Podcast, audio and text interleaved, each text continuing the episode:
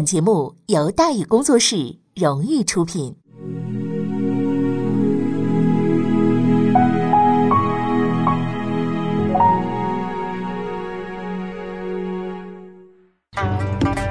说书唱戏劝人方，三条大道走中央，善恶到头终有报，人间正道是沧桑。给您续上一杯茶，我慢慢的说，您细细的品。听大宇话说。明朝除了咱们广播直播以外啊，我们还在喜马拉雅独家网络发布。各位呢，可以登录喜马拉雅手机和电脑客户端，搜索“大禹茶馆”，选择收听。上期节目咱们说到哪儿啊？咱们说到攻击失败，杨文如辞职回家，栽赃陷害，魏忠贤痛下黑手。什么生计呀、未来呀、老百姓啊，魏公公是不关心的，他关心的就是怎么着把东林党人能合理的整死。抓来打死不行，啊，东林党人都有知名度，社会压力太大了。抓来死打套口供，估计也不行，因为那帮人呢出了名的硬骨头，攻坚难度太大了。于是乎呢，另一个人就进入了魏忠贤的视线。他相信从此人的身上，他将顺利的打开突破口。虽然在牢里，但是汪文言呢，仍然能清楚的感觉到世界变了。刘乔走了，魏忠贤的忠实龟孙五彪之一的徐显纯接替了他的位置。原先好吃好喝，现在没吃没喝，审讯次数越来越多，态度越来越差。但他并不知道，地狱之门才刚刚打开。魏忠贤明白啊，东林党人的人品是清白的，把柄是没有的。但这位汪文言是个例外。这个人自打进朝廷以来，有钱就拿，有利就贪，东林党熟，阉党也熟，牛鬼蛇神全部耽误，谈不上什么原则。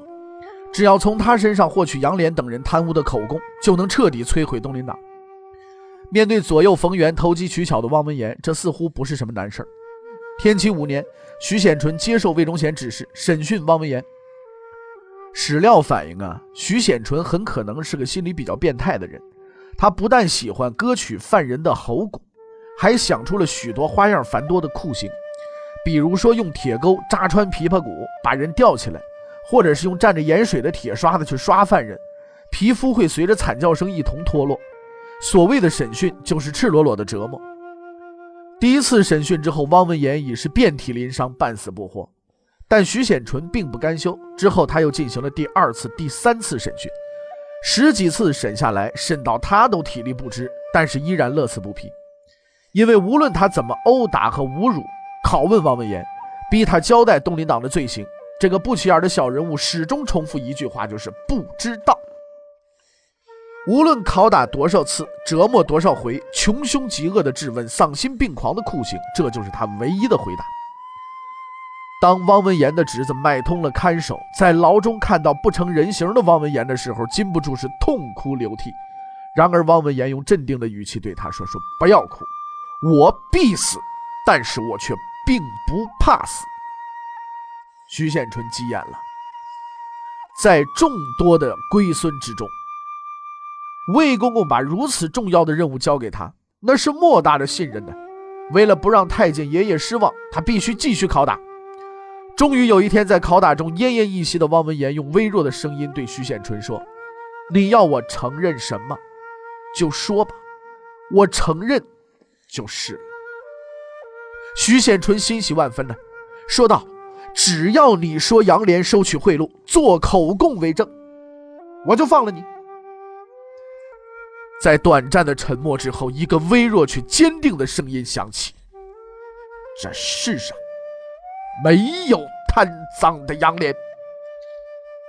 六年前，他之所以加入东林党，不是为了正义，是为了混饭吃，混社会的游民。”油滑的县吏、唯利是图、狡猾透顶的官僚汪文言，为了在这丑恶的世上生存下去，他的一生都在虚伪、圆滑、欺骗中度过。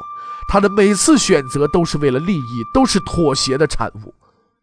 但在这人生的最后时刻，他做出了最后的抉择：面对黑暗，绝不妥协，付出生命亦在所不惜。徐显纯是无计可施，所以他决定用一种更不要脸的方式解决问题——伪造口供。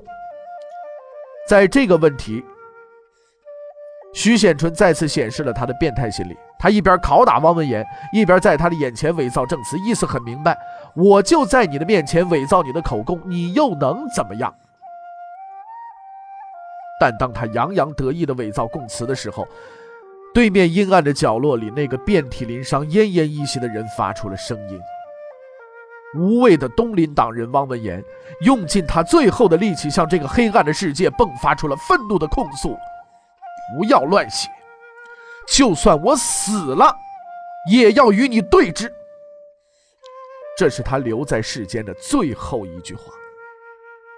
这句话告诉我们：追逐权位、利益至上的老油条汪文言。经历几十年官场沉浮、尔虞我诈之后，拒绝了诱惑，选择了理想，并最终成为了一个正直无私的人。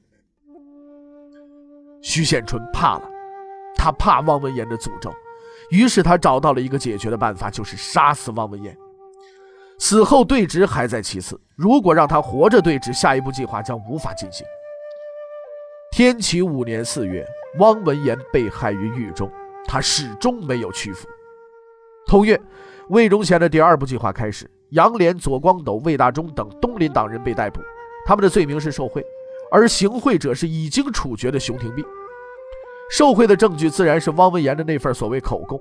在这份无耻的文书之中，杨涟被认定受贿两万两，左光斗等人也人人有份。审讯开始了，作为最主要的对象，杨涟被首先提审。徐显春拿出了那一份伪造的证词，问。熊廷弼是如何行贿的呀？杨涟回答：“辽阳失陷前，我就曾上书弹劾此人。他战败后，我怎会帮他出狱？文书尚在，可以对质。”徐显春无话可说。很明显，徐锦一位背地里耍阴招有水平，当面胡扯还差点。既然无法在沉默中发言，只能在沉默中变态。来呀，用刑！下边是杨涟的反应：用什么刑？有死而已。徐显纯想让他死，但他必须找到死的理由。拷打如期进行，拷打规律是每五天一次，打到不能打为止。杨连的下颌脱落，牙齿打掉，却依旧无一字供词。于是徐显纯用上了钢刷，几次下来，杨连体无完肤，史料有云：“叫皮肉碎裂如丝啊！”然骂不绝口，死不低头。在一次严酷的拷打之后，杨涟回到监房，写下了告岳武穆书。在这封文书中，杨涟没有无助的抱怨，也没有愤怒的咒骂。他说：“此行定之不测，自受以示甘心。”他说：“连一身一家，其何足道？而国家大体大事，所伤时多。”昏暗的牢房中，惨无人道的迫害，无法形容的痛苦，死亡边缘的挣扎，却没有仇恨，没有愤懑，只有坦然从容，以天下为己任。在无数次的尝试失败之后，徐显纯终于认识到，要让这个人低头认罪是绝不可能的。栽赃不管用的时候，暗杀就上场了。魏忠贤很清楚，杨涟是极为可怕的对手，是绝对不能放走的。无论如何，必须将他杀死，而且不可走漏风声。徐显纯接到了指令，他信心十足地表示，杨连将死在他的监狱里，悄无声息，他的冤屈和酷刑将永无人知晓。事实确实如此，朝廷内外只知道杨连有经济问题被弄进去了，所谓拷打折磨，闻所未闻。对于这一点。杨莲自己也很清楚，他可以死，但不想死的不明不白。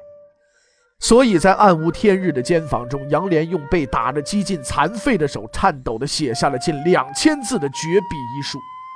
在遗书中，他写下了事情的真相以及自己坎坷的一生。遗书写完了却没用，因为送不出去。为保证杨莲死的不清不楚，徐显纯加派人手，经常检查杨莲的牢房，如无意外。这封绝笔最终会落入徐显纯的手中，成为灶台的燃料。于是，杨连将这封绝笔交给了同批入狱的东林党人顾大章。顾大章接受了，但他也没办法，因为他是东林重犯。如果杨连被杀，他必难逃一死。且此封绝笔太过重要，如若窝藏，必是重犯，推来推去，谁都不敢收。而更麻烦的是，看守查狱的时候发现了这封绝笔，顾大章已别无选择，他面对监狱的看守，坦然告诉他所有的一切，然后从容等待结局。短暂的沉默之后，他看见那位看守面无表情地收起绝笔，平静地告诉他：“这封绝笔绝不会落到魏忠贤的手中。”这封绝笔开始被藏在牢中关帝像的后面，此后被埋在牢房的墙角之下。杨连被杀之后，那位看守将其取出，并最终公告于天下。无论何时何地，正义。终究是存在的。天启五年七月，徐显纯开始了谋杀，不能留下证据，所以不能刀砍，不能剑刺，不能有明显的皮外伤。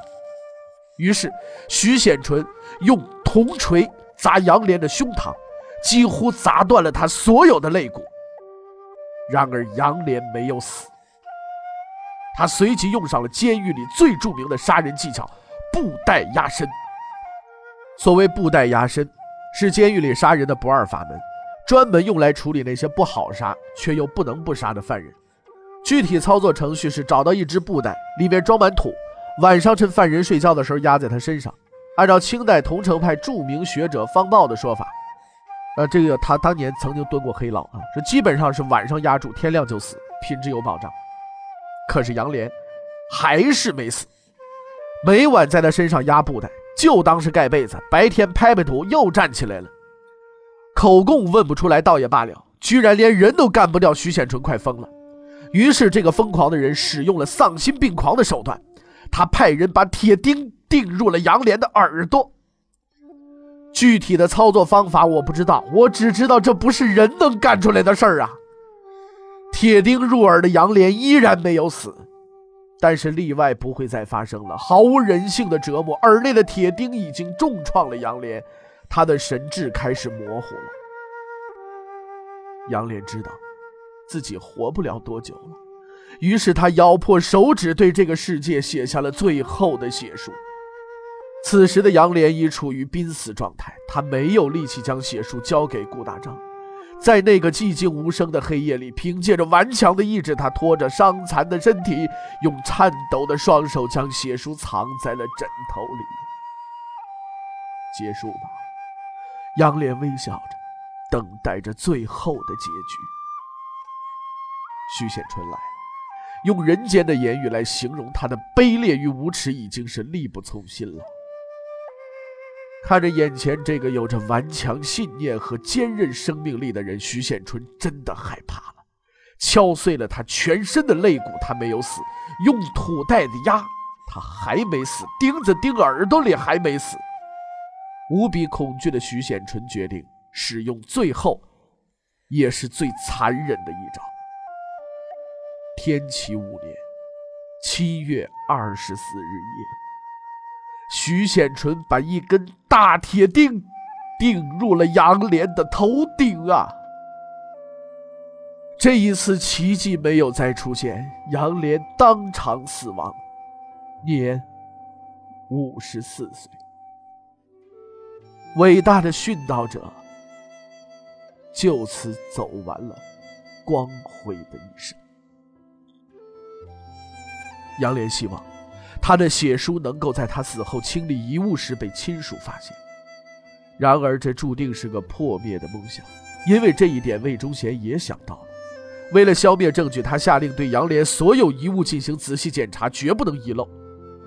很明显，杨连藏的不好，在检查中，一位看守轻易地发现了这封血书，他十分高兴，打算把这血书拿去请赏。